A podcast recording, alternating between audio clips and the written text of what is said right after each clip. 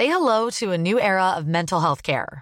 Cerebral is here to help you achieve your mental wellness goals with professional therapy and medication management support. 100% online.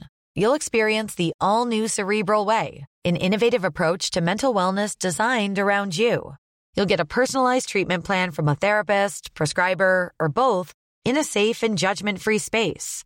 Your Cerebral therapist or prescriber will outline a customized plan with clear milestones along the way so you can get to feeling your best. With Cerebral, you're not alone in your mental health journey. We're here to empower you to live a fulfilling life. So take that first step towards a brighter future and sign up today at cerebral.com slash podcast and use code ACAST to get 15% off your first month. Offer only valid on monthly plans. Other exclusions may apply. Offer ends July 31st, 2024. See site for details.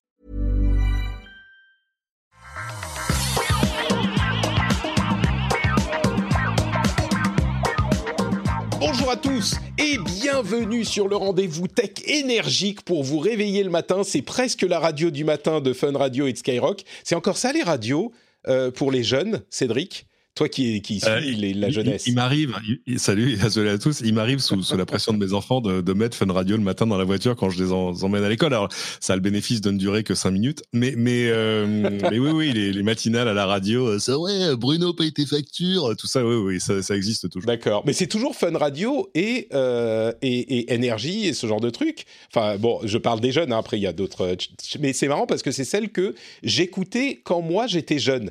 Et du coup, ça me fait, ça m'amène cette réflexion de la permanence des ayants droit, pas des ayants droit, mais des euh, incumbents. Comment on dit incumbents en français? Des... Ah, des, enfin, des gens qui sont là depuis longtemps. C'est ça. Oui, oui. Mais tu te rends compte, moi je suis plus tout jeune, euh, ça fait quoi 30 ans que Fun Radio et Énergie sont les maîtres de, de la radio jeunesse? Bref, enfin. Ouais, C'est- vrai. Non, non, mais tu sais, après, le problème, c'est que les, les gens vieillissent, donc ils ne restent pas sur Fun Radio et sur Énergie Bien toute leur vie.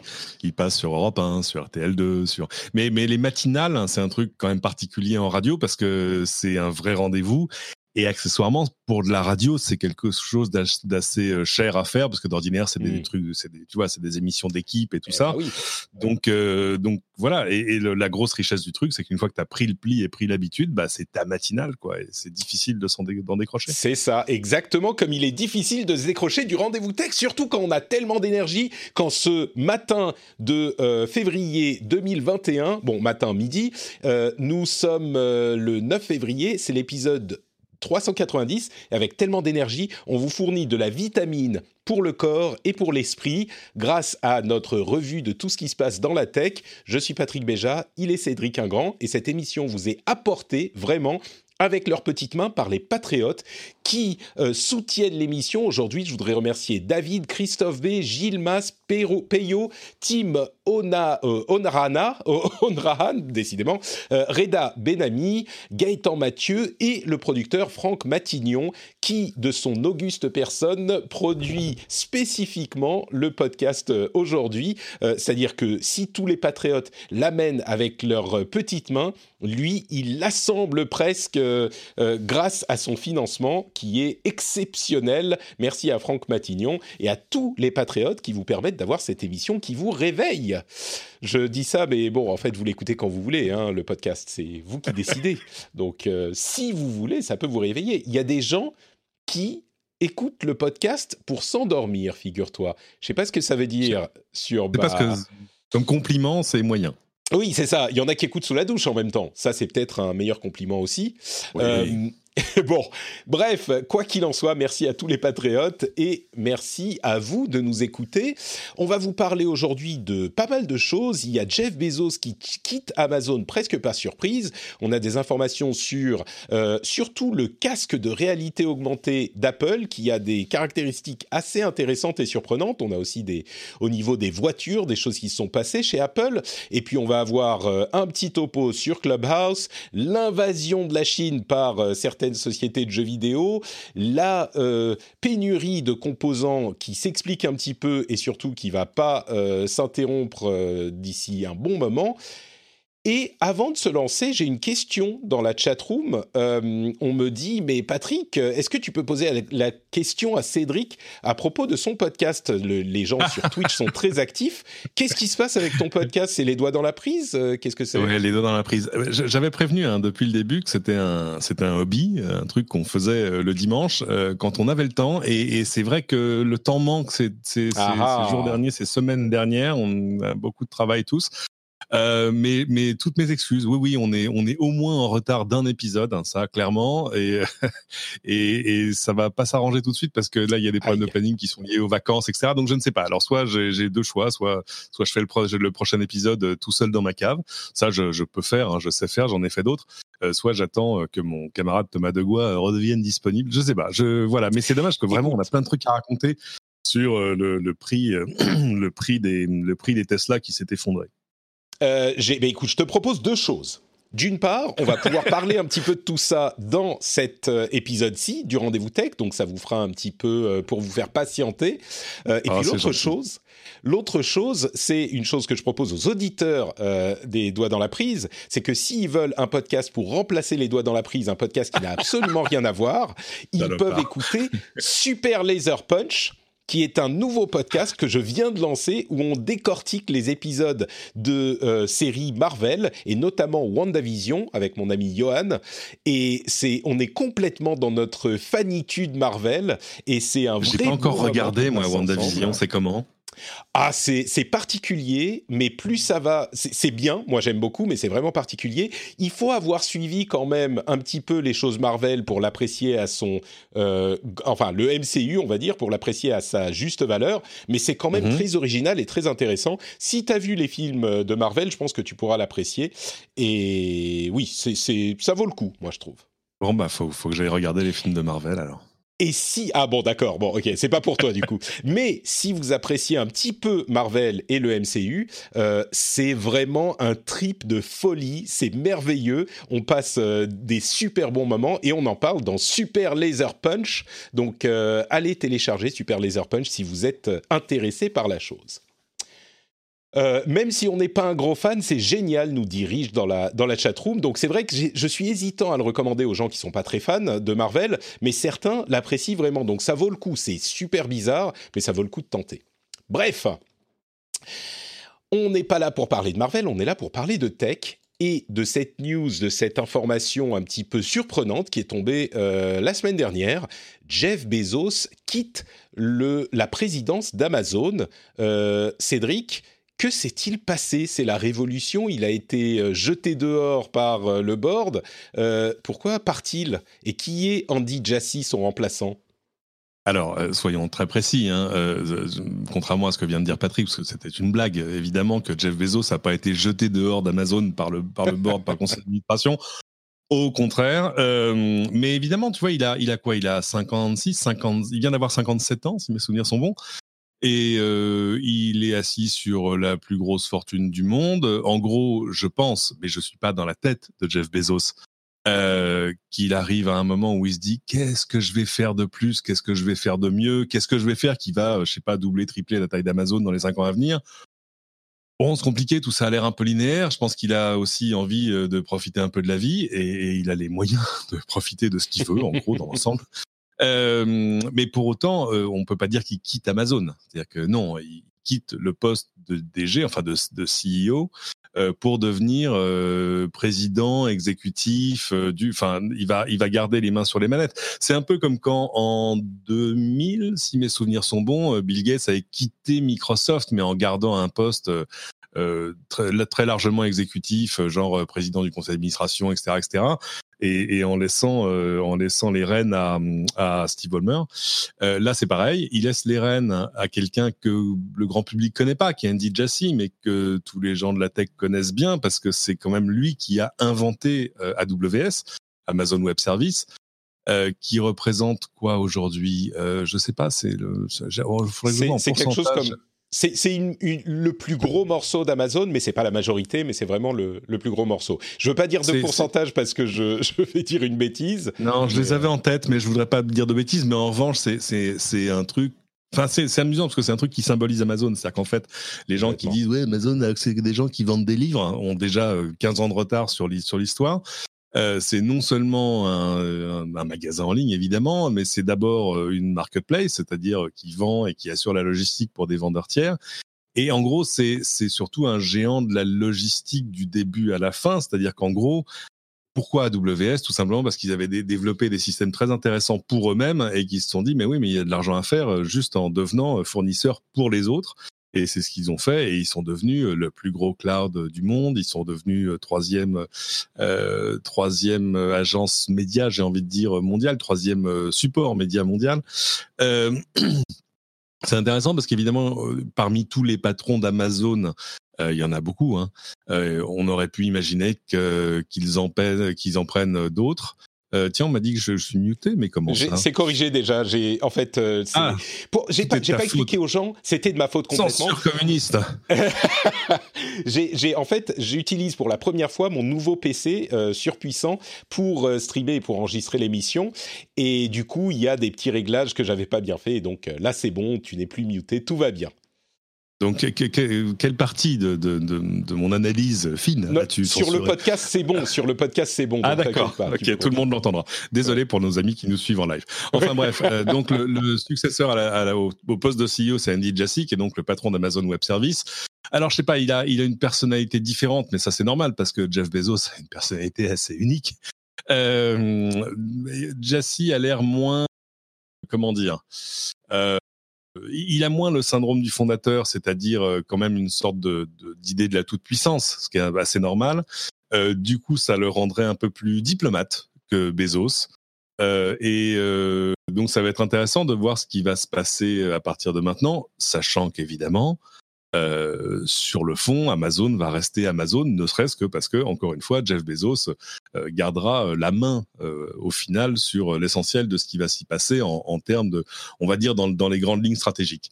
Donc, donc voilà. Oui, c'est un petit peu, euh, je crois que tu l'as très bien dit et c'est ce que je pensais aussi. Jeff Bezos est en train de nous faire une Bill Gates. Euh, c'est pas immédiatement quitter le navire et puis c'est important pour la continuité, euh, je pense, pour la stabilité euh, de la société et de l'action de faire les choses de cette manière. Mais oui, Jassy est un, un habitué plus qu'un habitué de la société. Il y est depuis 24 ans.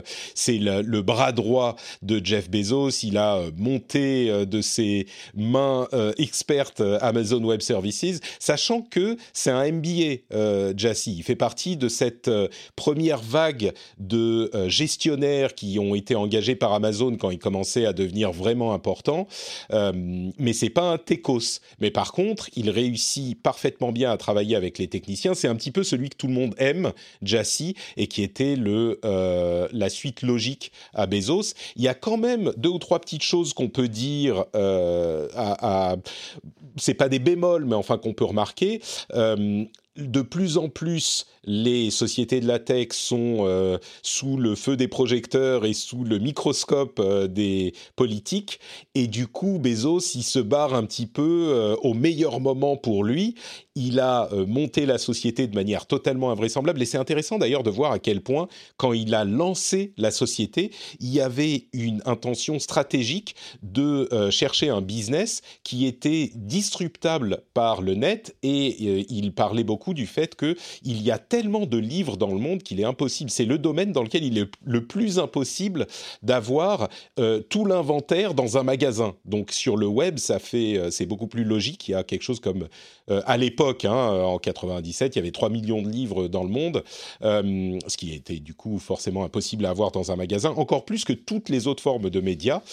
Et aujourd'hui, c'est très très différent. Il y a beaucoup plus de tout, mais déjà à l'époque, il avait cette vision stratégique de quel business on peut disrupter. Il était là pour faire de l'argent et pour monter des business.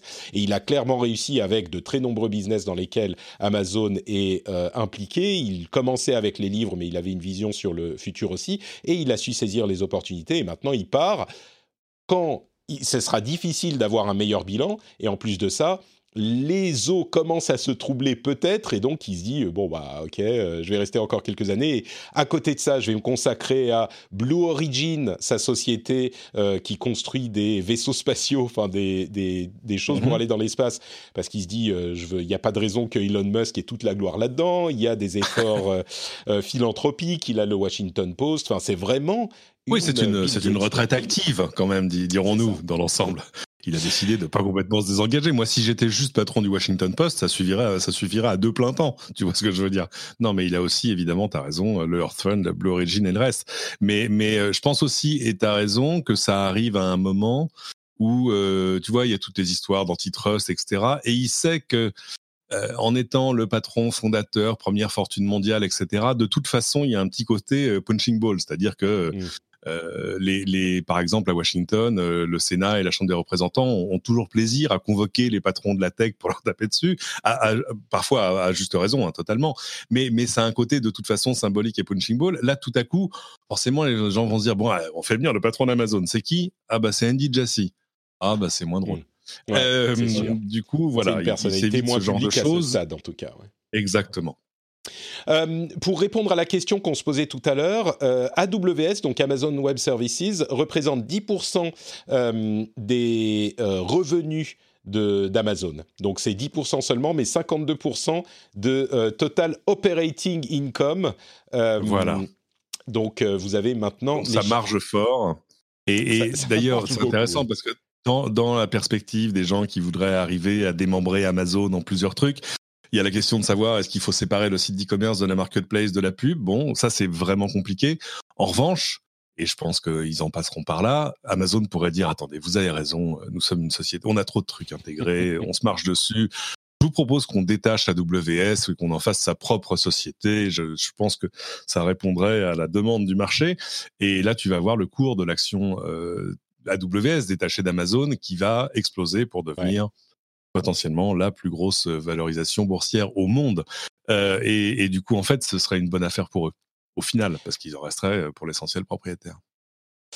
Euh, voilà donc pour Amazon. On peut difficilement en dire plus à ce stade sur Andy Jassy et son euh, attitude. La chose que je noterais, parce que je suis également fan de jeux vidéo, c'est que euh, suite au rapport qu'on avait entendu il y a une semaine sur les activités de développement de jeux d'Amazon, Andy Jassy a confirmé dans une lettre aux employés qu'ils étaient tout à fait euh, sérieux dans leurs euh, intentions de développement de jeux et donc ils n'allaient pas jeter l'éponge du tout. Ça fait un petit peu écho à ce qui s'est passé avec euh, Google la semaine dernière également, donc c'est important à noter. On en reparlera dans le rendez-vous jeu d'ici quelques jours. Parlons un petit peu d'Apple. Euh, et pour le coup, il y a deux domaines hyper intéressants à discuter sur Apple. Un domaine qui te parle beaucoup, puisque c'est celui des automobiles. Euh, on a eu des oh. rumeurs depuis des jours et des semaines selon lesquelles Apple serait en train de travailler avec Kia, avec euh, Hyundai.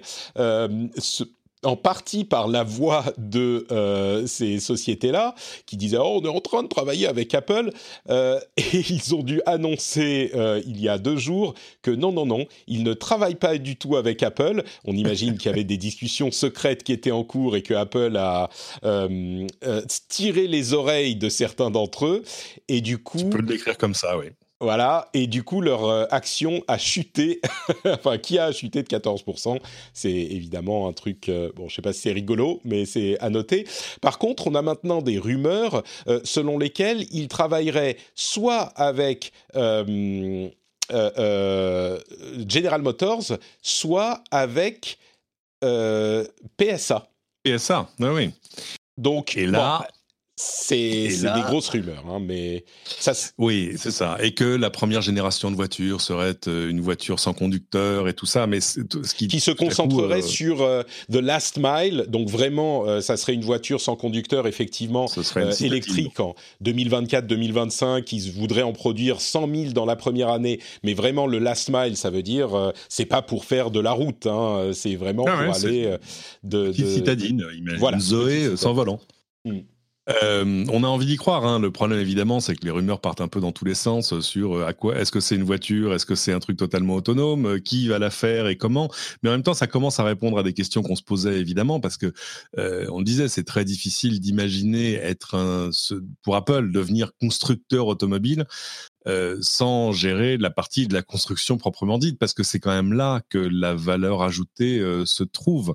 Euh, c'est-à-dire euh, c'est euh, dans le design industriel et même j'ai envie de dire dans le design industriel des lignes de production. C'est là qu'il y a beaucoup d'innovation. C'est là-dessus, par exemple, que Tesla a fait plein de trucs où ils ont vraiment fait la différence. Donc, donc c'était compliqué de les voir dire ouais, alors on va assembler, on va prendre un pack batterie chez machin, on va prendre un moteur chez truc, et puis on va. C'était quand même difficile à imaginer. Alors après, quand tu me dis que c'est PSA qui va construire une Apple Car, là, je me gratte la tête quand même. Euh, je, pourquoi pas hein, Moi, je, veux bien tout. Alors, c'est vrai, attention, parce qu'il y a quand même la, fusion euh, PSA-Fiat. Donc ça s'appelle plus PSA, ça s'appelle Stellantis, monsieur. Et euh, donc c'est devenu un espèce d'énorme, énorme groupe qui a d'ailleurs bah, du coup beaucoup de présence aux États-Unis. Bon, pourquoi pas Mais c'est vrai que là, les, les, rumeurs vont vraiment absolument dans tous les sens. Alors, est-ce que ça veut dire que l'essentiel des rumeurs sont fausses? Ou est-ce que ça veut dire qu'elles sont toutes vraies? C'est-à-dire que Apple va nous faire une gamme de voitures, certaines en Corée, certaines avec General Motors, d'autres avec PSA, etc. Bon, moi, j'ai envie de croire en tout. Euh, maintenant, 2024, c'est demain. C'est vraiment, vraiment vite fait. Donc, euh, bon, je, super, on va voir. Euh, mais et sur le fond, de toute façon, des gens qui te disent oui, je suis en discussion avec Apple, déjà ils ont trop parlé dans l'ensemble. C'est pas, il y a qu'Apple qui annonce des choses avec Apple. Ouais. C'est sûr. C'est, il est probable qu'Apple soit en train de discuter avec euh, plusieurs constructeurs parce que vraiment, ça commence à faire beaucoup de rumeurs. Euh, il n'y a pas de fumée sans feu. On est à, à ce stade aujourd'hui. Euh, et puis, il y a un autre élément qui est intéressant à noter aussi, c'est que généralement, le gagnant dans ce genre de, de partenariat entre Apple et quelqu'un, c'est Apple. C'est pas le quelqu'un. Donc, bah, sinon, Apple ne signerait pas. Enfin, c'est, ça. Ils, imposent vraiment leur on le saura en termes industriels parce qu'à un moment ils ont été bien forcés de savoir de, quelle ligne de production sort ta voiture. Mais je te promets qu'une fois l'accord signé euh, et, la, production débutée, le vrai fabricant de la voiture, lui, il ne pipera mot, c'est-à-dire que tu ne l'entendras pas. C'est un truc que j'ai vu, vécu un jour en Corée, bah, il y a prescription, donc je peux en parler, euh, dans une usine qui était déjà d'ailleurs une joint venture entre LG et Philips, où ils faisaient des, écrans, des panneaux LCD euh, pour les, pour les télés, les écrans, les moniteurs et le reste. Et euh, c'était un truc absolument gigantesque, enfin bon, et c'était très compliqué à tourner parce qu'en gros, on te montrait rien mais rien. On disait, ouais, visite d'usine, venez, on peut tourner. Et t'arrivais, il y avait une espèce d'immense euh, parallélépipède qui faisait la taille de deux conteneurs, tout en inox super, et, c'était tout. Et tu disais, mais c'est quoi ça? Alors ça, c'est une unité de production qui est à l'intérieur, qui va, oui, mais là, il y a rien à voir. Oui. donc, je m'étais un peu ce qui est sûr, c'est que c'était pour de la télé, donc c'était un peu frustrant. J'avais dit non, mais il faut me montrer des trucs, moi, parce que sinon, je suis, je sais pas pourquoi j'ai fait 10 000 km. Et, euh, et finalement, on m'a montré des choses, dont un bout de la ligne de production. En gros, le truc qui est au bout où les panneaux sortent et on les met en carton.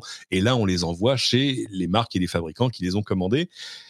Et il y avait dedans des mmh. panneaux pour des moniteurs Apple. Et évidemment, on l'a tourné parce que sinon, c'était pas drôle. Et, mmh, et, je m'en souviens encore parce que ça a été, paraît-il, un très mauvais souvenir pour les gens qui étaient avec nous, qui en parlent encore à ce jour, en disant ah oui les Français qui ouais bah, bah merci. Hein.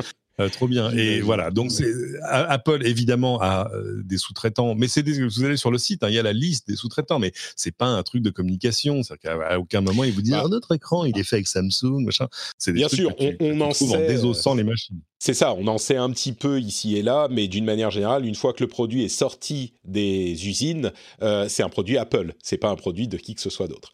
Euh, il y a un autre sujet hyper intéressant que je voulais évoquer, c'est celui du euh, casque de réalité. Alors c'est pas réalité augmentée ou réalité virtuelle, c'est réalité mixée. Donc ça serait un casque qui devrait être annoncé on ne sait pas si. Alors, il y a 2 millions de rumeurs sur le sujet.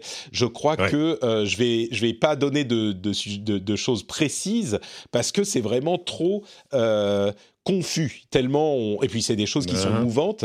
Mais en gros, on aurait un casque de réalité mixée, donc entre augmenté et, euh, et, virtuel, donc qui pourrait afficher, devenir tout clair pour afficher ce que vous voyez, enfin pour ne pas rien afficher du tout en fait, pour vous laisser comme les HoloLens de Microsoft euh, voir votre environnement. c'est la meilleure comparaison jusque-là, oui. C'est ça, et euh, qui pourrait donc euh, fermer complètement l'image du casque, c'est-à-dire afficher sur l'écran du, du, noir ou quelque chose pour vous enfermer un petit peu dedans, comme un casque de réalité virtuelle, plus ou moins. Les choses intéressantes, c'est que c'est un casque qui serait extrêmement cher, enfin, dans les environs du euh, casque de Microsoft, euh, autour de 3000 euros, 3000 dollars. Il aurait une douzaine de caméras, en fonction des modèles, une douzaine de caméras pour capter l'environnement et pouvoir vous situer là-dedans, et bien sûr pour euh, capter l'endroit où vous regardez avec les yeux pour euh, mieux calculer, on appelle ça le foveated rendering, c'est-à-dire que là où vous regardez, eh bien, ça va être euh, affiché avec une meilleure résolution, une définition plus fine euh, par rapport à là où vous regardez pas directement. Et il y aurait deux écrans 8K sur donc un pour chaque œil, deux écrans 8K pour avoir vraiment une euh, impression de euh, finesse qui soit assimilable à celle du, de, la réalité quoi. Qu'on ne voit pas qu'on est en train de regarder un écran et donc ça ferait de la réalité virtuelle possiblement, mais surtout de la réalité augmentée. Il semble que leur focus soit dans cette direction. Donc il serait annoncé bientôt et il sortirait 2023, 2024 et tout ça est complètement en mouvement. Donc euh, la chose à retenir surtout, c'est que leur prototype aujourd'hui, c'est une douzaine de caméras, deux écrans 8K et un prix qui serait autour de euh, 3000 euros pour un casque entièrement autonome, donc qui n'est pas connecté au téléphone, euh, contrairement à ce qui avait été imaginé au départ. Est-ce que c'est un truc qui pourrait qui te semblerait intéressant, euh, Cédric Est-ce que ah bah, bien sûr, mais pas à 3000 euros. C'est que la question, ça, pose la question des, applications. Alors, est-ce que c'est juste que 3000 euros serait euh, le prix du kit de développement, par exemple, au début? On l'avait vu avec, euh, avec les Google Glass, par exemple. Les premières étaient à 1500 dollars, mais c'était pour les développeurs. Euh, parce que après, quand tu arrives sur le marché, qui va payer? Il y, a, des gens qui vont payer 3000 dollars pour un casque de réalité euh, mixte, ça oui, bien sûr, mais uniquement dans le monde professionnel. Euh, là, il n'y a pas le, le, le, bridge est tel en termes de prix, c'est-à-dire que c'est pas juste est-ce que ça va se vendre mieux si c'est 400 euros ou 600 euros? C'est à 3000 euros, clairement dans un truc, il y en aura un dans l'Apple Store euh, et juste pour la démo, c'est-à-dire que c'est pas, euh, ils vont pas en vendre des wagons, tu vois ce que je veux dire. Donc, est-ce que c'est juste le premier, est-ce que c'est un, ou est-ce qu'ils sont en train de tester le marché en lâchant des prix euh, fantaisistes? Après, ça a pas l'air fantaisiste par rapport aux specs. Parce que les specs sont quand même là pour le coup très très haut très très haut de gamme. du coup voilà, 8K, ça ça change vraiment l'interaction qu'on peut avoir avec le casque ou est-ce qu'on est juste face à, euh, j'ai envie de dire, la version euh, vraiment professionnelle, mais euh, modèle Mac Pro, tu vois, mm. de d'un truc qui aura une déclinaison plus grand public, genre Mac Mini. Ouais, il me semble à peu près certain que Apple pourrait commencer avec ça et ensuite décliner la chose en modèle un petit peu plus abordable, voire beaucoup plus abordable. ils, ils semblent prendre leur temps pour euh, cette technologie. Et je pense que même ça, les informations qu'on a maintenant, euh, ça reste des trucs hautement hypothétiques, c'est-à-dire qu'il est tout à fait possible qu'ils ne le sortent pas euh, immédiatement. La raison pour laquelle j'en parle, c'est que ça a l'air d'être vraiment euh, les voitures et le casque de réalité mixé a l'air ont l'air d'être les domaines qu'ils explorent pour continuer leur développement, leur croissance, et ça a l'air d'être vraiment ces deux recherches, ces deux domaines de recherche qui sont en train de pousser, ça pose quand même la question pour euh, celui du casque de l'application parce que c'est ça a beau être au niveau matériel quelque chose d'intrigant, je vais pas dire d'alléchant parce que vraiment c'est tellement du, du vent qu'on ne sait pas trop, mais au niveau de l'application, à quoi est-ce que ça servirait?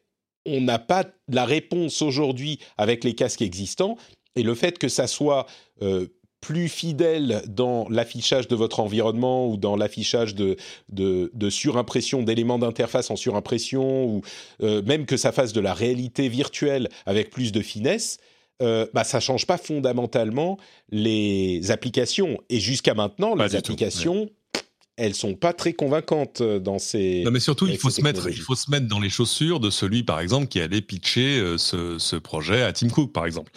Et voilà, voilà, tu vois, tu rentres dans le bureau de team, il y a deux, trois personnes dans le truc et tu dis, voilà, j'en ai un super projet sur la VR. Ah, très bien, tel mi-mort.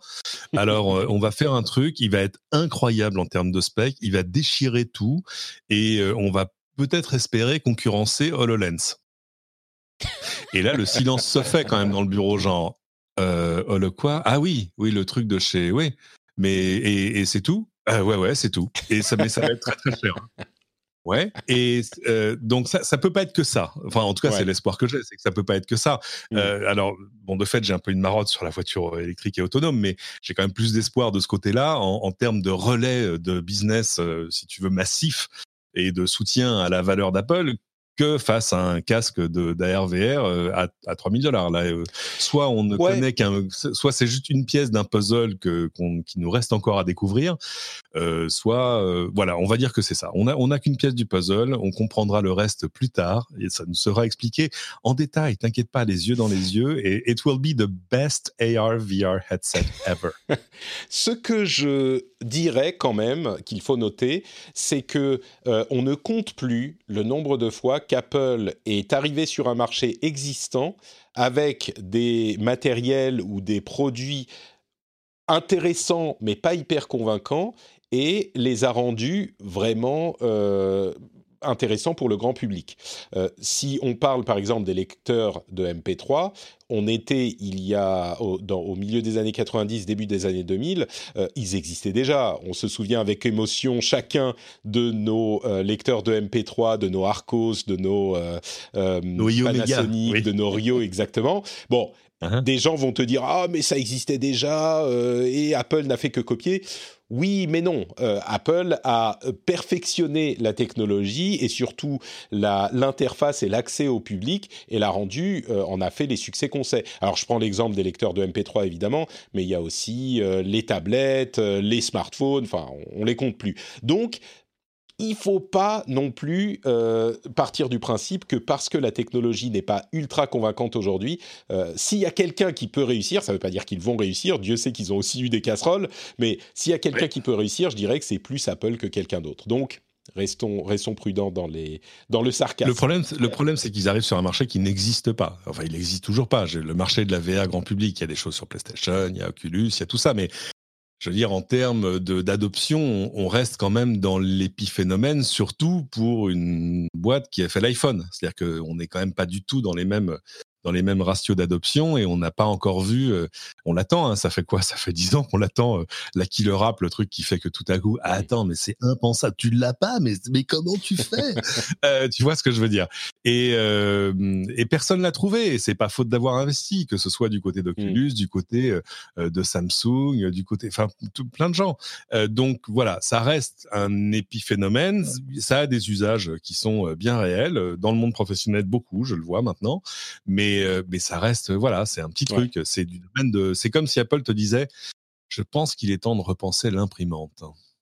euh, non mais c'est vrai. Là, non mais c'est vrai, oui, peut-être, peut-être. Ils en ont fait. Hein, tu... pas, tu, mais oui, je me demande si le fait qu'il y ait une définition aussi fine, avec deux écrans 8K, c'est quand même pas rien, euh, le fait qu'il y ait ces 12, euh, ces 12 caméras et un LiDAR, évidemment, qui va faire que ton interface va coller euh, au poil de millimètre près à la réalité. Donc ça va vraiment avoir une relation différente à euh, ce genre de d'interaction informatique. Peut-être que ça pourrait donner des usages intéressants, mais ne serait-ce que, comme le fait remarquer la chatroom, euh, le fait que le casque euh, avec ces gros écrans, ces milliers de, de caméras qui est posé sur la tête, bah, on va pas euh, aller chercher faire nos courses avec.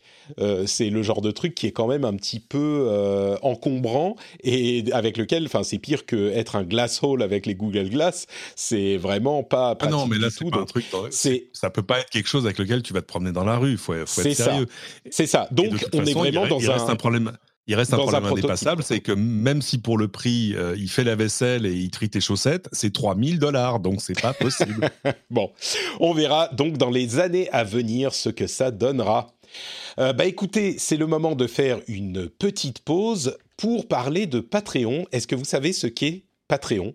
Je vous le demande, et euh, j'imagine que vous le savez, c'est le meilleur moyen de soutenir le rendez-vous tech.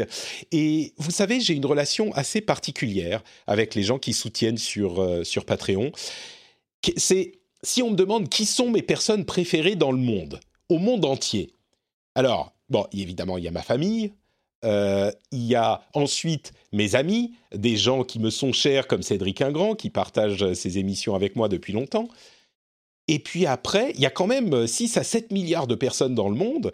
Hormis ce petit cercle fermé de gens euh, qui me sont les plus proches et, et mes personnes préférées, eh ben mes personnes préférées au monde, c'est les patriotes, c'est les gens qui soutiennent l'émission. Et je dis ça, c'est même pas euh, un, artifice, c'est vrai, c'est ceux qui permettent à cette émission d'exister, c'est ceux qui euh, me permettent de faire ce travail, qui est un vrai travail, euh, de manière sérieuse et assidue. Et je suspecte que pour eux aussi, je suis une personne qui est assez proche. C'est quelqu'un qui me faisait la remarque il y a quelque temps, il y a déjà un ou deux ans, qui me disait, mais en fait, nous aussi, on a notre famille, nos amis, mais après ça, la personne qui est plus proche, c'est une relation bizarre, les podcasts. C'est, on est tout le temps ensemble, toutes les semaines, on partage une heure, une heure et demie, on parle normalement, on n'est pas comme les gens euh, à, la télé ou à la radio, n'est-ce pas, euh, messieurs et mesdames de la télé et de la radio, euh, comme Cédric. non, mais c'est vrai qu'on a, nous, on parle, on se parle normalement, et il n'y a pas le ton de la radio je ne vais pas vous parler de cette manière. Et donc, on se sent proche. Et on a une relation particulière entre vous, la communauté, et nous, les, podcasteurs, et c'est très très proche. Et on est vraiment proche, je trouve, quand on se rencontre dans les IRL, quand, on pourra se recontenter, se, se rencontrer en vrai. tu, tu, te souviens, à une époque, on pouvait eh ben on se rend compte, ah salut, comment ça va? Comme si on se connaissait depuis dix ans. Bref. Ah, tu m'as touché tout ça pour dire que on a une relation particulière et elle est partagée, elle va dans les deux sens. Et bien sûr, elle existe avec tous ceux qui écoutent l'émission, mais en particulier avec ceux qui soutiennent l'émission. Moi, j'ai une vraie euh, affection, une vraie tendresse qui est pas feinte du tout pour les gens qui font l'effort, parce que c'est pas rien qui font l'effort de soutenir l'émission et de d'ouvrir le portefeuille pour permettre à quelqu'un comme moi de faire son travail euh, et de faire ce travail et qui font le choix de soutenir un travail, une création qu'ils apprécient.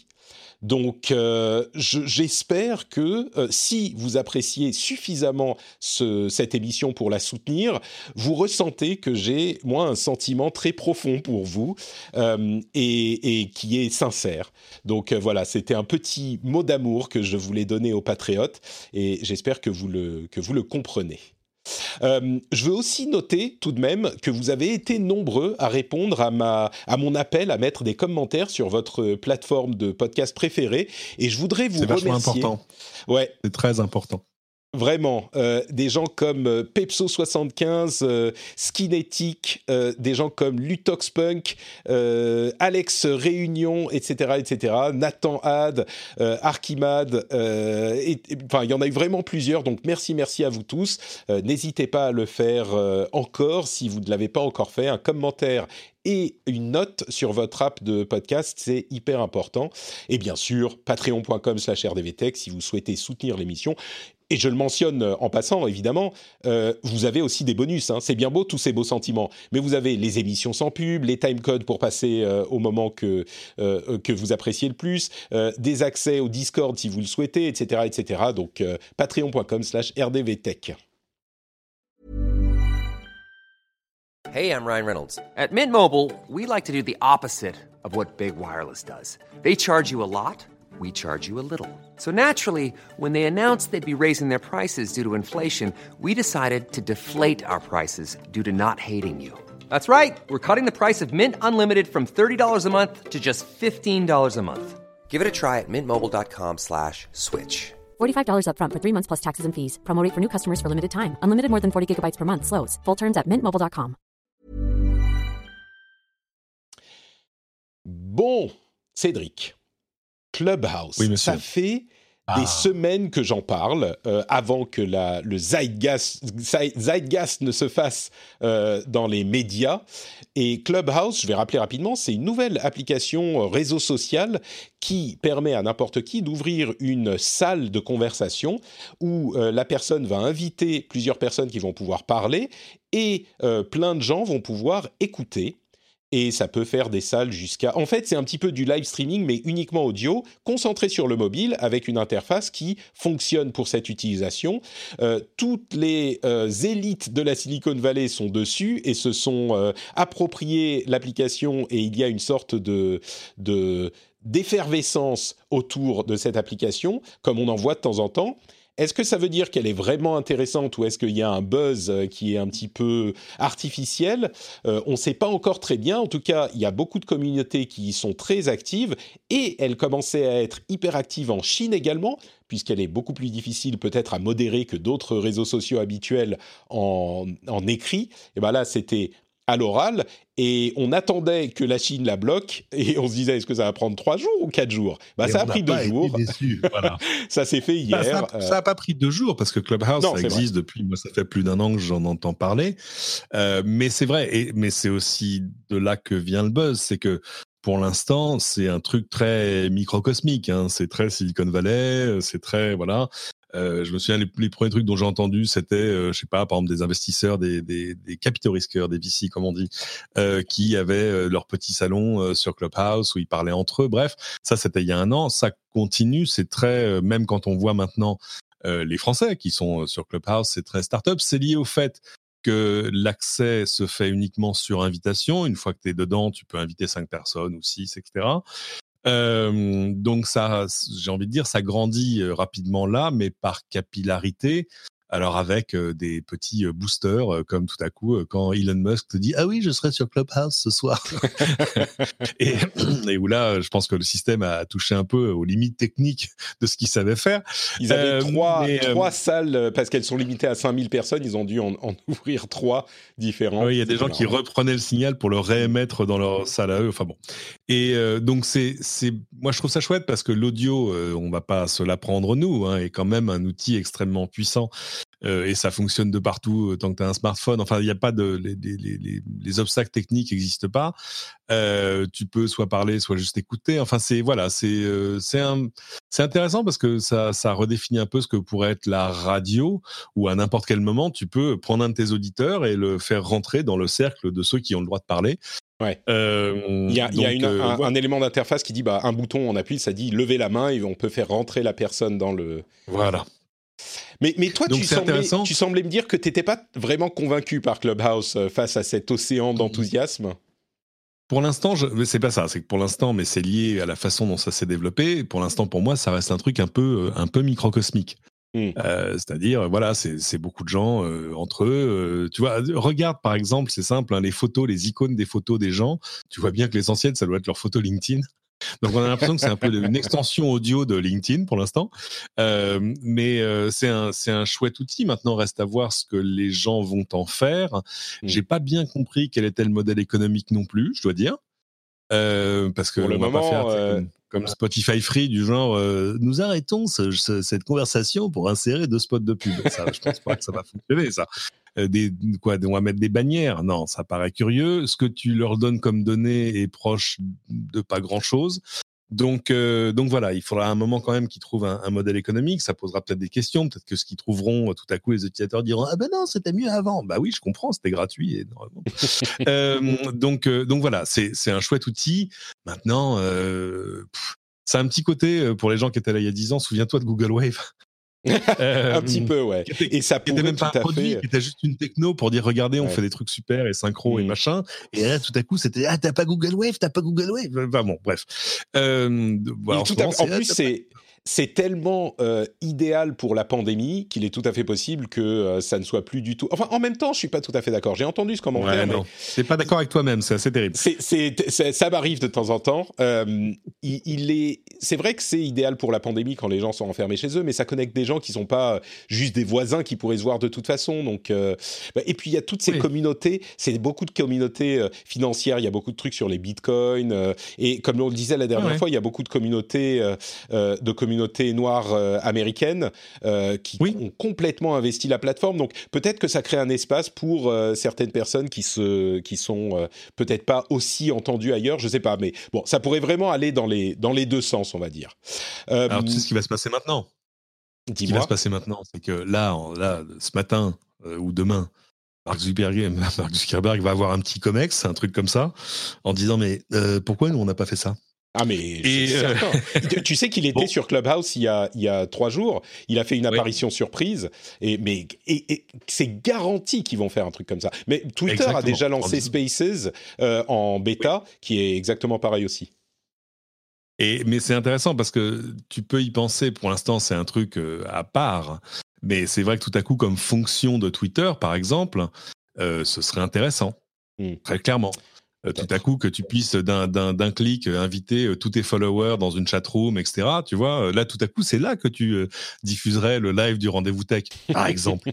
donc, non, non, ça, ça a plein de vertus, mais reste à voir comment ils peuvent se développer dans leur coin avec un modèle économique que j'ai pas encore compris, ou comment d'autres vont essayer de les copier. Ah ouais, alors pour Facebook, c'est presque plié d'avance.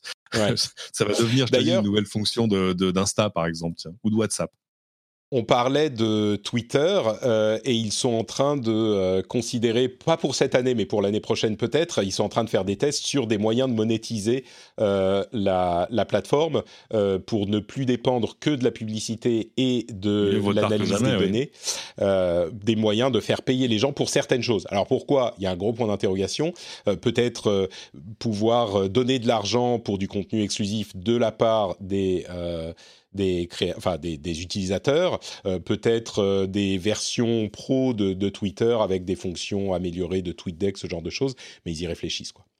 Bref, on verra où va Clubhouse, mais c'est clairement euh, le, le, la grosse app suivante. Steam est disponible. Dans, la chatroom, ils disent, pardon, dans la chatroom, ils disent c'est le prochain outil des fans de QAnon. Non, ça, pour ça, ils ont Twitch déjà.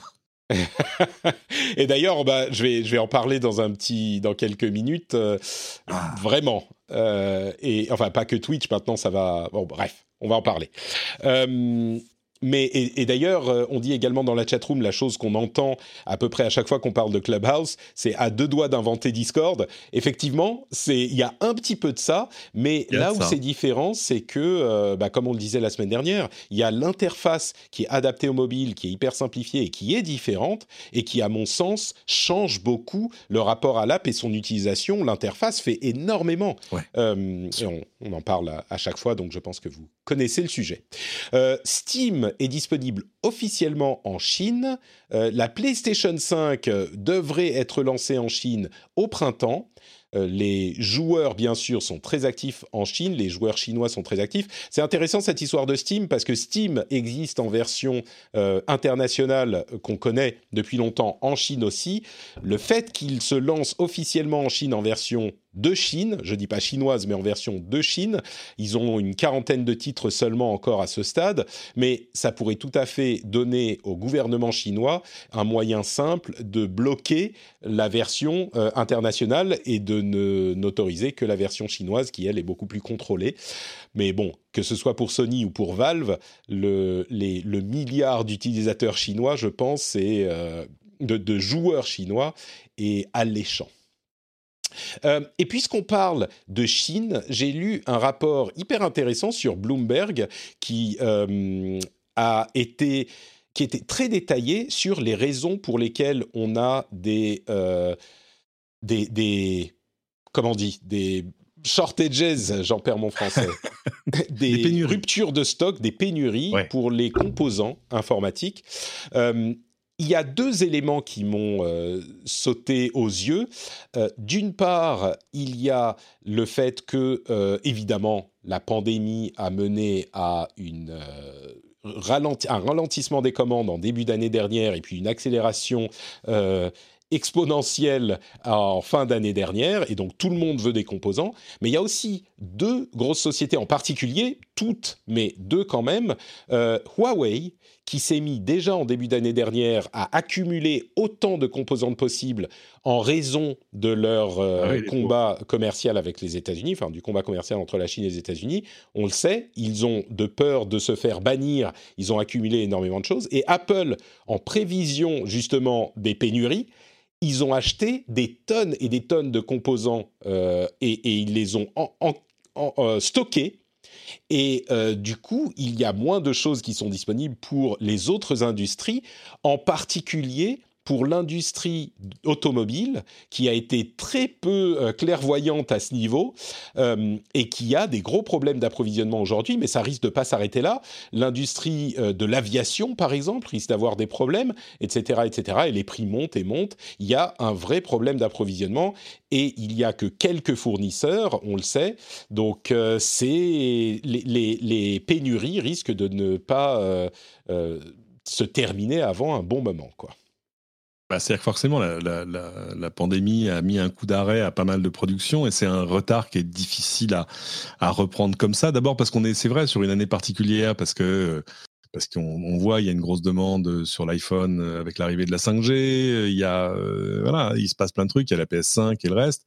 Et, du coup, tu rattrapes pas euh, même quelques semaines ou quelques mois de production euh, comme ça, avec en plus des événements exogènes comme euh, oui comme Huawei qui euh, tout à coup est en panique en se disant est-ce qu'on va arriver à continuer à fabriquer des smartphones et c'est pas gagné euh, D'ailleurs, je sais pas si tu as vu, mais leur, euh, leur Harmony OS, qui était censé être un OS complètement différent, c'est vraiment Android.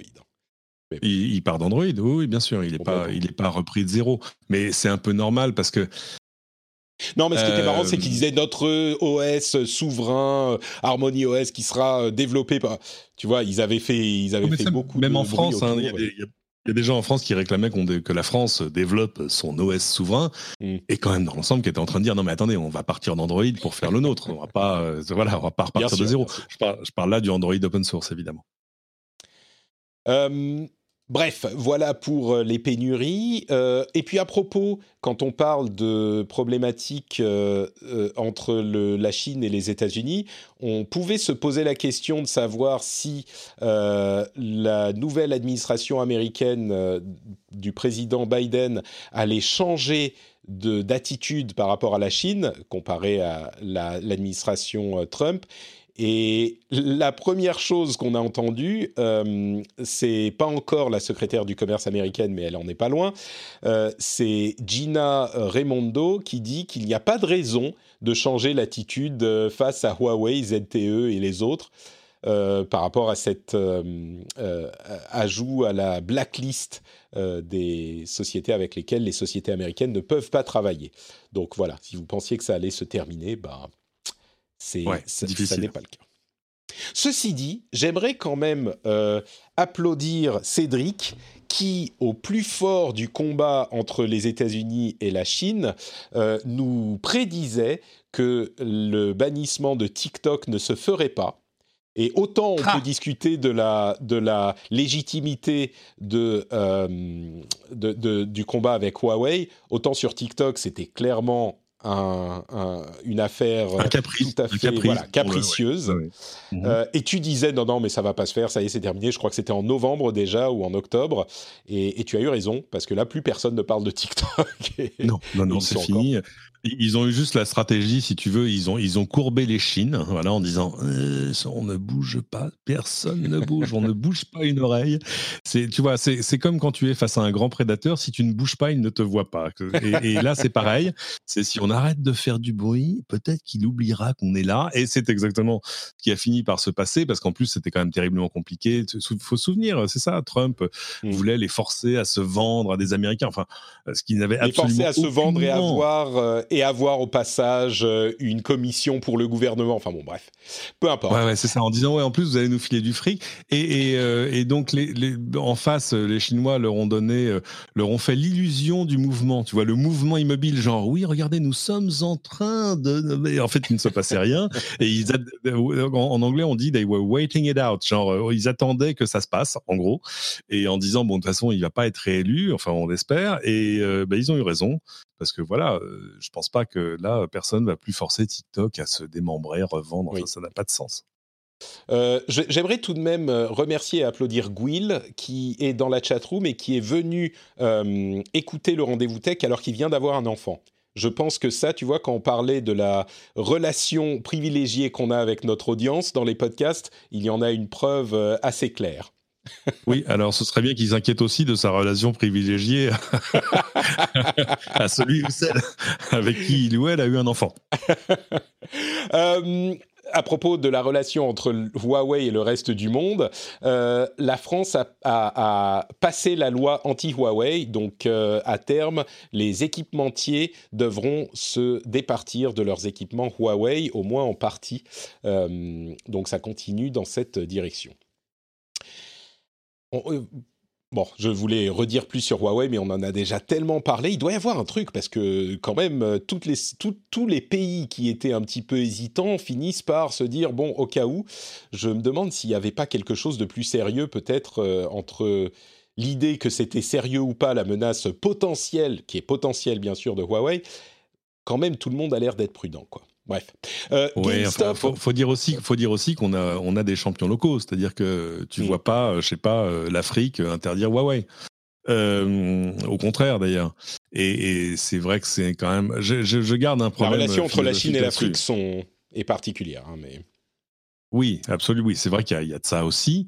Euh, mais euh, dans le même temps, euh, Huawei, ils sont pas, ils sont pas rancuniers. Hein. Ils ont quand même lancé la construction d'une usine en Alsace. Là, ça y est, ils vont investir des centaines de millions et, embaucher, je sais pas combien, milliers de personnes. pour, en plus, c'est même pas pour faire du smartphone ou quoi que ce soit. C'est pas un centre de recherche. Ils vont, ils vont produire des équipements télécoms que, en gros, ils n'auront pas le droit de vendre chez nous. Bon, alors j'ai envie de dire c'est probablement une autre forme de diplomatie et puis aussi on, reste un pays attractif en termes d'investissement industriel, mais euh, enfin ils sont quand même euh, ils sont sympas avec nous dans l'ensemble. Mmh. Plutôt gentil. Euh, GameStop, on en parlait évidemment avec l'affaire Wall Street Bets, on en a parlé à plusieurs reprises. si vous vouliez des infos, ils sont redescendus à 90 dollars. Leur plus haut, c'était 483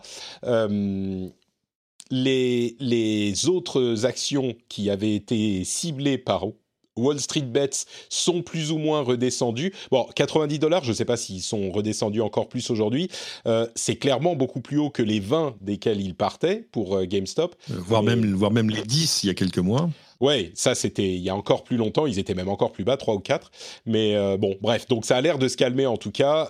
L'orage semble être passé, à voir si ça aura des conséquences plus tard il y a deux articles en particulier que je ne vais pas avoir le, temps de traiter dans l'émission, mais qui sont vraiment passionnants. Je vais en dire deux mots, mais si vous voulez les lire, euh, je vous encourage à le faire.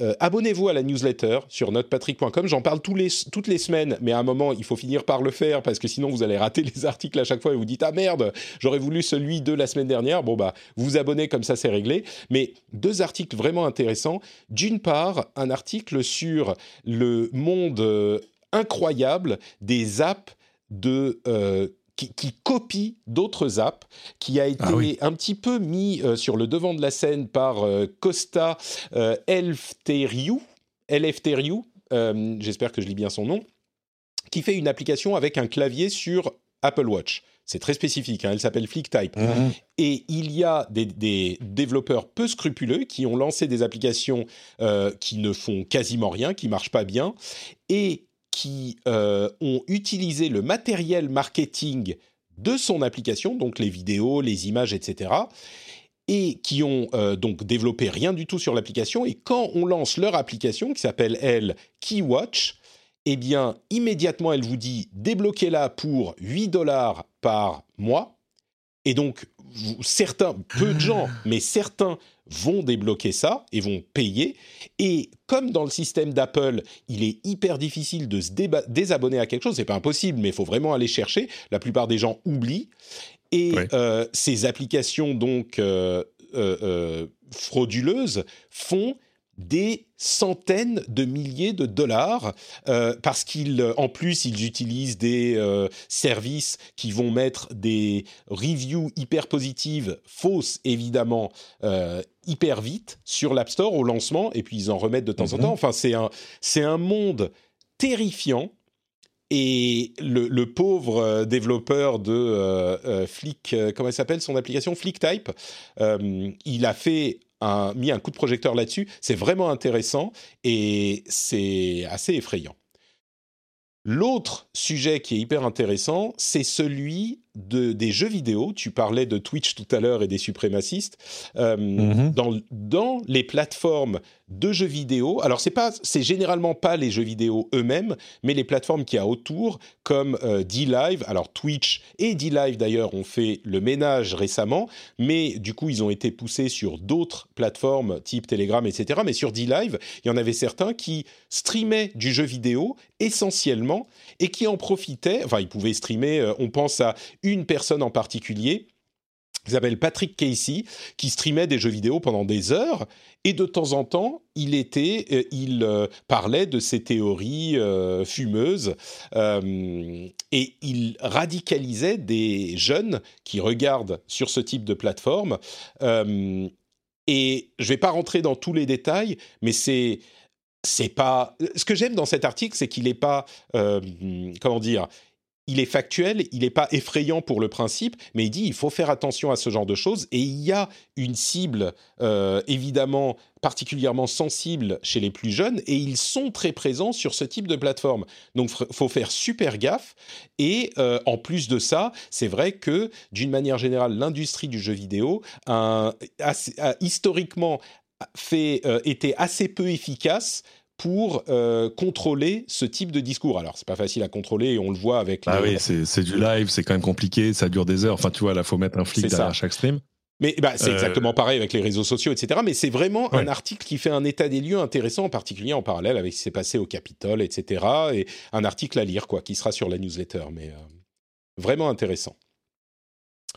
pardon, je voulais, je voulais pas t'interrompre, Cédric. Non, non, non, non, pas du tout. Non, non, mais c'est vrai que c'est un, média qui est très difficile à, à modérer parce que tu es sur du direct. Hein, c'est pas comme une vidéo YouTube que tu peux dénoncer en disant attendez, là quand même, euh, c'est problématique ce qu'il y a. Non, mais là, voilà. Surtout que c'est un, un, contenu qui est au milieu d'un autre contenu, donc il y a, y a un peu de y a un peu d'obfuscation. Euh, c'est regardez, je, regardez, je suis sur tel jeu machin. Et au fait d'ailleurs, n'oubliez pas que Trump aurait dû gagner. Oui, ben.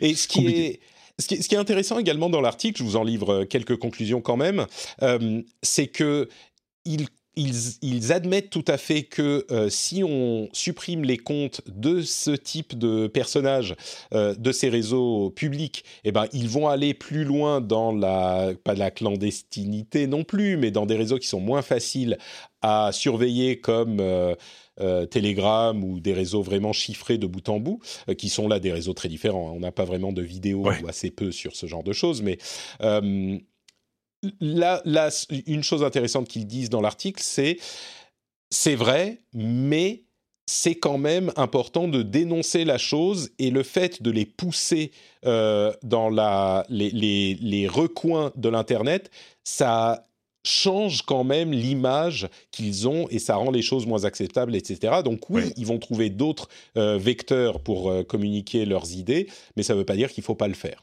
J'ai trouvé ça intéressant. Tous les détails donc sont dans l'article complet. Euh, dans l'article complet. On, revient au débat sur est-ce qu'il fallait fermer les comptes sur Twitter parce que ça pousse les gens vers ailleurs, etc. Moi, je pense à à, penser que oui, parce qu'à un moment, en plus, tout à coup, quand tu te retrouves, comme tu dis, dans des recoins euh, si particuliers d'Internet, euh, l'endroit d'où tu parles signe déjà, euh, si tu veux, une partie du message. Quoi. C'est, bon, Parleur n'existe plus, mais c'était un, c'était un bon exemple. Tu vois, le côté rejoignez-moi sur Parleur, déjà, c'était un message en soi. Ouais. D'ailleurs, le président de Parleur s'est fait virer. Je sais pas si tu as vu, mais euh, bah les, investisseurs qui pourtant semblaient pas être euh, hyper euh, hermétiques au message ont dû se dire bon, ok, maintenant ça suffit. ça, faisait beaucoup. et dans ce type de, de sujet également, une, des chercheurs du NYU ont fait quelque chose d'assez intéressant, je trouve. Ils ont intitulé les euh, l'idée selon laquelle les réseaux sociaux censurent la droite euh, et l'extrême droite américaine, à vrai dire même la droite américaine tout court, les conservateurs américains, ils disent depuis euh, des, des, mois et des années maintenant que les réseaux sociaux les censurent. ils ont dit que c'était une certaine forme de désinformation. Et je trouve ça assez euh, intéressant comme euh, labellisation d'une activité, parce que c'est vrai qu'on n'arrivait pas exactement à dire pourquoi c'était pas vrai, pourquoi c'était gênant, pourquoi le fait de dire c'est de la désinformation met un terme dessus qui est intéressant et c'est vrai pour moi, c'est de la désinformation de dire que les euh, voix conservatrices sont plus euh, censurées que d'autres sur les réseaux sociaux parce qu'on l'a vu à de nombreuses reprises, c'est pas forcément le cas et c'est simplement de la propagande quoi. Et donc dire c'est de la désinformation, ça met un, bon terme dessus. Euh, oui, vas-y, vas-y. Non, non, sur la victimisation. Ça me rappelle, tu sais, Marine Le Pen qui vient à la télé pour dire qu'on l'invite jamais à la télé. euh, mais et, là, c'est vrai, on voyait des gens arriver sur Fox News en disant ouais, je, n'ai pas le droit de prendre la parole. Mec, tu es en direct sur Fox News. euh, donc euh, ouais, c'était quand même pas très sérieux dans l'ensemble. Euh, si vous pensiez que la gauche américaine est euh, un petit peu plus au courant du fonctionnement de l'Internet, euh, il faut peut-être revoir vos estimations puisque le dernier projet de loi de la gauche américaine vise à réformer l'article la section 230, euh, qui est une section du Digital euh, Millennium Copyright Act, si je ne m'abuse. Je suis peut-être en train de dire une bêtise, mais enfin, c'est mhm. euh, la section de loi qui fait que l'Internet peut exister tel qu'il est, avec le, la liberté pour les réseaux sociaux. Voilà, pour, pour les réseaux sociaux et pour toutes... bon, je pense que vous connaissez la section 230, mais je le répète quand même rapidement un, euh, éditeur de site web n'est pas responsable de ce que postent les utilisateurs de son site web.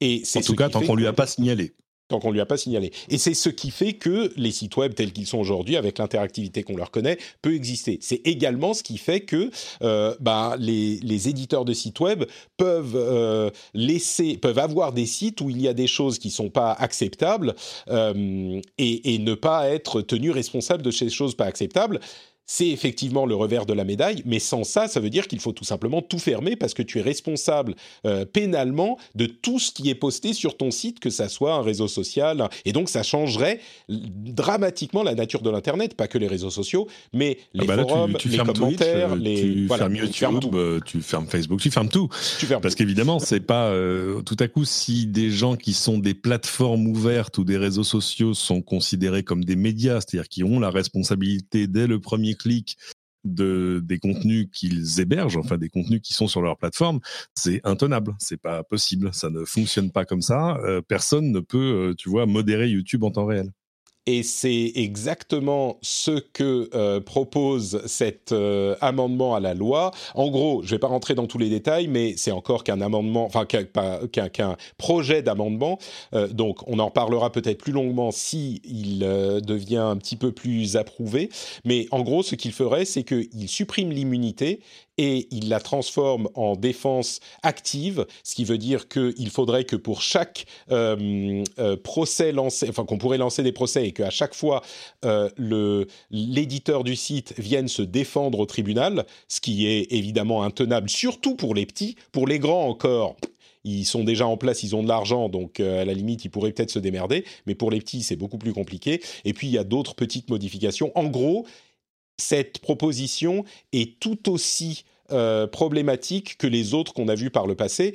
Là où j'ai un petit espoir, c'est que, évidemment, il n'est pas dit qu'il ne faut pas revoir la section 230 d'une manière ou d'une autre. Hein. Peut-être qu'il faudrait la changer un petit peu, mais il semblerait que euh, les, responsables de la gauche américaine soient plus euh, prêts à écouter les gens qui connaissent le fonctionnement du net pour comprendre au moins, parce que là, vraiment, ils écrivent la loi et ils pensent que ça va avoir l'effet inverse de ce que ça aura littéralement je veux dire, euh, ils pensent que ça voudra dire que euh, la désinformation va disparaître. Et c'est pas du tout, du tout le cas. Bref, on verra ce que ça donne. Euh, on, verra ce que ça donne si c'est confirmé. et puis, dans le domaine des lois un petit peu WTF, un projet de loi au Nevada, vous savez, c'est Las Vegas, hein, un projet de loi voudrait établir des zones de... alors, comment ils appellent ça? Je me souviens plus du nom. L'autogestion, on va dire. Voilà. des zones d'innovation. Ils appellent ça des zones d'innovation. Euh, c'est un démocrate hein, qui est, euh, qui est euh, en train d'écrire cette loi, donc c'est même pas une question de, de conservateur. et donc, c'est des zones d'autogestion pour des sociétés qui auraient le droit euh, dans certaines zones qui doivent faire une certaine taille, avoir un certain type d'activité, etc., qui auraient le droit euh, d'avoir leurs propres euh, administrations, leurs propres écoles, leurs propres tribunaux, leurs propres lois sur les taxes. Enfin, vraiment, c'est donner une zone du, mmh. du, comté, enfin, du, du, du de l'État, et donner, d'en détacher complètement de l'administration de l'État lui-même et de donner à une société entièrement la possibilité de gérer cette zone. Euh, je ne sais pas si c'est une blague, je ne sais pas s'il y a des non, choses. Je pense pas. C'est sérieux et, ça répond d'ailleurs à des choses que certains demandaient. Moi, je me souviens un jour, j'étais à une conf euh, à Google I.O., la conf développeur de Google, et, euh, et à la fin, surprise, il y a une image fameuse. Hein, Larry Page, donc cofondateur de Google, arrive sur scène. Il n'a pas vraiment un discours préparé, mais alors l'image, je ne sais pas si c'était planifié comme ça, mais derrière lui, il y a une espèce de globe en temps réel qui tourne. Enfin, ça fait un peu maître du monde. Et euh, voilà, donc il, se lance dans des dispositifs, dans, des, dans un discours assez généraliste sur euh, c'est super, regardez, vous les développeurs faites des trucs géniaux, le monde change, etc. Et d'ailleurs, et à un moment il le dit, il dit mais et d'ailleurs ce serait peut-être intéressant, euh, je sais pas, qu'on nous donne ou qu'on puisse avoir des endroits à nous, des choses où on puisse expérimenter des choses sur la vie, la loi, enfin qu'on ait des, des espaces de, de liberté totale. Alors ça a un côté, tu vois, très libertarien à l'américaine tout ça. Mais c'est pas nouveau. Hein. Il y a déjà eu des villes privées aux, États-Unis. La, plus connue d'entre elles. Il y en avait une au Canada. Ah bah, il y en avait surtout une en Floride qui s'appelait Celebration. Hmm. Celebration qui appartenait à Disney. Ah oui, tu veux dire, il y a. Euh, oui, d'accord. Je croyais que tu parlais de la tech et de l'Internet, oui. Non, là, c'est pas de la tech, mais, mais où ils avaient décidé de créer une, une ville idéale, je, entre guillemets, bien évidemment, où il y aurait euh, pas de crime, où tout le monde serait gentil. Enfin, c'était très Disney. Hein. Euh, bon, ils s'en sont, je crois, largement désengagés depuis parce qu'il y a eu plusieurs euh, affaires regrettables. Euh, et, et, non, et puis, et puis des problèmes de gouvernance parce qu'en fait, les gens qui habitaient là-bas se sont aperçus que ils n'étaient pas dans une ville normale, ils pouvaient pas élire euh, qui ils voulaient comme maire. Enfin, c'était un peu compliqué. Ils étaient plus dans une espèce de grande copro avec un syndic que tu pouvais pas dénoncer. Donc, euh, et euh, donc, bon, le Nevada peut faire ça parce que quand même, il faut le dire, pour l'essentiel, c'est un grand désert. donc, c'est facile. Ça, c'est comme quand Elon Musk dit ah oui, au fait, derrière l'usine, on va ouvrir une, une mine de lithium. Oui, bah c'est bon, t'as qu'à creuser. Vas-y, t'as toute la place qu'il faut. Donc, ils peuvent le faire. C'est pas inintéressant. Ce qui est intéressant, ça va être de voir qui se saisit de cette opportunité. Bon, je pense que les suspects habituels vont tous euh, aller, c'est trop tentant, bien évidemment. Et puis ce qu'ils vont faire avec, parce que peut-être que de fait, il y a des choses à redéfinir, euh, à imaginer, à expérimenter euh, sur plein de choses, l'économie locale, la démocratie locale, je sais pas. La question c'est ça, c'est si Google fait une ville demain, est-ce que tu as envie d'y habiter? C'est marrant parce qu'il y a il y a quelques années, tout le monde aurait dit oui. Aujourd'hui, c'est peut-être moins le cas. Mais euh, ils avaient un projet avec le Canada de ville, euh, ville Google qui depuis a été euh, annulé parce qu'ils se disaient bon, disons que l'image de, des géants de la tech a un petit peu changé ces dernières années. Il y a un projet. Moi, je connais plein de gens qui, je connais plein de gens qui emménageraient tout de suite dans une ville Apple. Hein, oui, ça, qui sont déjà dans des maisons Apple peut-être parfois. mais il y a une ville au Japon, une ville Toshiba, je crois. Je crois que c'est Toshiba. Je suis plus sûr, mais enfin ils sont en train de. Et uh-huh.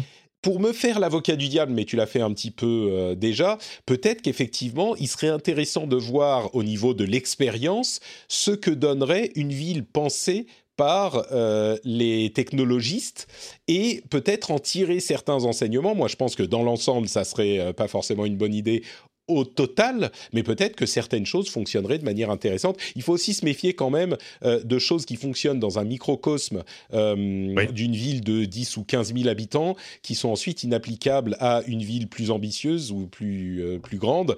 Et ensuite, on va dire, ah, mais regarde, ici ça marche très bien, alors que regarde, le gouvernement, il fait n'importe quoi pour ci et pour ça. Ben oui, mais c'est pas la même machine, quoi. Un paquebot est pas aussi manœuvrable qu'un qu'un qu'un petit, qu'un petit speedboat, mais disons que dans l'ensemble, c'est quand même une idée qui est étrange aujourd'hui au milieu de la dystopie, de ce que certains considèrent comme une dystopie euh, technologique des réseaux sociaux, ce qui là aussi évidemment euh, il faut prendre avec des pincettes parce que il y a quand même énormément de bonnes choses qui se passent avec la technologie aussi, mais je sais pas, c'est surprenant. C'est encore qu'un projet de loi, peut-être que ça ne sera pas. C'est intéressant, c'est intéressant d'imaginer ce qu'une ville déjà peut être quand tu la reconçois en partant de rien et avec une liberté pour le coup euh, quasi total. Et euh, tu vois, c'est la différence entre euh, je fais construire ma maison et je rachète une maison une, ancienne pour la mmh. retaper à mon idée, ce qui est toujours plus compliqué parce que tu dans une ville par exemple, tu passes sur des couches et des couches de tu vois de, de, de mutations dont tu n'étais pas comptable à l'époque. Là, tu repars de zéro et tu te dis voilà, je fais absolument ce que je veux et en plus, on imagine que les gens qui feront ça auront les moyens de le faire. Non, c'est c'est intéressant, c'est ah, je, je, te promets partout dans le monde, tu as des sociologues qui frétille en ce moment en disant un espace d'expérimentation sociologique, c'est merveilleux. Écoute, tu es plus, euh, plus positif que je n'aurais pensé et au final, oui, tu m'as un petit peu convaincu. Donc, euh, je vais finir avec euh, la le dernier sujet que je voulais évoquer, qui était assez intéressant. le Zoom bombing, vous savez ce que c'est? C'est quand quelqu'un débarque sur un Zoom call, sur une conférence Zoom qui n'était pas prévue et fait peut-être l'imbécile. ce que les chercheurs ont trouvé, c'est que la plupart des Zoom bombes étaient en fait pas le fait de vulnérabilité de Zoom ou de ce genre de choses, et que en particulier chez les écoliers et les collégiens, euh, c'était du fait de participants euh, normaux à la conférence qui mettaient le lien quelque part avec le mot de passe pour euh, troller la, conférence elle-même. Et que c'est pour ça que c'est tellement difficile évidemment quand tu as le lien et le mot de passe bah tu peux tu peux arriver dans le Zoom call c'est ça m'a fait rire parce que tu dis ah mais franchement euh, ils font n'importe quoi avec le alors oui Zoom avait des gros problèmes de sécurité euh, surtout au, début de la pandémie euh, c'est, je ne nie pas ça mais c'est marrant de se dire qu'en fait quand tu sais les les, les profs qui font un, un, call sur Zoom pour faire leur cours et qui s'arrachent les cheveux en se disant mais comment est-ce qu'ils ont fait pour rentrer dans notre sécurité? En fait non c'est les études c'est les élèves qui veulent troller voilà. Bah, ils ont mis le lien sur Facebook qu'est-ce que je te dis? Exactement Bon bah écoute, merci beaucoup Cédric. Euh, c'était un épisode toujours un plaisir intéressant. Euh, si les auditeurs en veulent un petit peu plus de Cédric, un ah, ça va, on a beaucoup donné déjà aujourd'hui. Euh, alors sur Twitter à Cédric, mais toutes les choses que je publie, que je fais sur lclci.fr. Euh, et puis euh, les doigts dans la prise, parce que là, il va falloir que je sorte les doigts de la prise et que je fasse quand même un nouvel épisode. On a déjà un retard, c'est pas bien. Euh, je crois qu'on s'y parlera de fait de, de, de, ces Tesla qui, tout à coup, pour certains, sont plus assez chers. C'est une, vraie question. et puis, on, peut on peut les acheter avec des bitcoins maintenant. Et Tesla a racheté combien? 1,5 milliard de, de en bitcoin c'est pas grand chose par rapport à la valorisation totale du Bitcoin, mais c'est intéressant. Et euh, ouais, l'idée que tout à coup tu vas pouvoir payer ta voiture en Bitcoin, mais à chaque fois en te posant la question, en disant bon alors là la voiture je la paye, euh, je sais pas un Bitcoin par exemple, 46 euh, 000 dollars, ok très bien, mais peut-être que si j'attends un peu, elle ne me coûtera plus qu'un demi Bitcoin, parce que je rappelle Bitcoin c'est pas vraiment une monnaie d'échange, c'est plutôt une monnaie de réserve, donc donc c'est intelligent de leur part parce qu'évidemment, euh, on voit bien que Bitcoin a l'air sur une courbe ascensionnelle. Donc c'est une bonne affaire. Bon, si ça redescend, euh, bah ça en sera une moins bonne. Euh, Moi, j'ai toujours mes Dogecoin quelque part sur un vieux disque dur que j'ai dû reformater. J'en avais 20 000. Non. mon pote, mon pote saoudi Turquie m'en avait envoyé 20 000 et suite justement à des tweets d'Elon Musk, les Dogecoin sont passés de 0,5 cents à 8 cents tu te rends compte Avec 20 000, tu aurais pu gagner 1600 dollars. Tu te rends compte Ça va, c'est pas comme ces gens qui cherchent leur disque dur dans, dans, des décharges publiques en disant non, mais j'avais 40 000 bitcoins. voilà. Bon, on sait jamais, hein, les euh, Dogecoin vont peut-être continuer à monter. Enfin, je rappelle que Doge, c'est une vraie fausse. Enfin, c'est pas de la fausse monnaie, mais c'est une vraie qui n'a aucune vertu, aucun usage, aucun projet, aucun rien. Enfin, c'est it's a joke une joke à 1000 dollars. Euh, donc, merci Cédric, at Cédric sur Twitter. Pour ma part, je suis NotePatrick sur Twitter, Facebook et Instagram. N'oubliez pas que sur notepatrick.com, vous pouvez trouver le lien pour vous abonner à la newsletter et que vous pouvez aussi vous abonner à Super Laser Punch, le podcast où on parle, on fait les débriefs toutes les semaines des séries Marvel en ce moment, et c'est Dieu sait qu'il y a des choses à dire. Je peux enfin libérer mon amour du MCU chaque semaine puisqu'il y a de quoi faire. super Laser Punch dans toutes les apps de podcast, pas encore sur Spotify, je suis en train d'y travailler, mais partout ailleurs, super Laser Punch et bien sûr patreon.com slash rdvtech pour soutenir l'émission. Euh, on parlait tout à l'heure de cette relation un petit peu particulière que nous avons tous ensemble et euh, elle est encore plus particulière avec les gens qui euh, soutiennent sur patreon.com slash rdvtech qui a dit qu'on ne pouvait pas acheter l'amour, en tout cas l'amour de Patrick, c'est clairement prouvé. Mais non, j'aime tout le monde moi de toute façon. Mais c'est vrai uh-huh. que le fait que je puisse de tout ça mon travail est quand même euh, un petit peu particulier. En tout cas, si vous appréciez l'émission, c'est ça l'important. Vous pouvez aller sur patreon.com slash rdvtech et le lien est dans les notes de l'émission. Je vous remercie du fond du cœur, pour ceux qui soutiennent, je vous remercie vraiment, vraiment du fond du cœur de le faire. C'est tout pour cette semaine. On se donne rendez-vous dans une semaine. Je vous fais de gros bisous. Ciao à tous.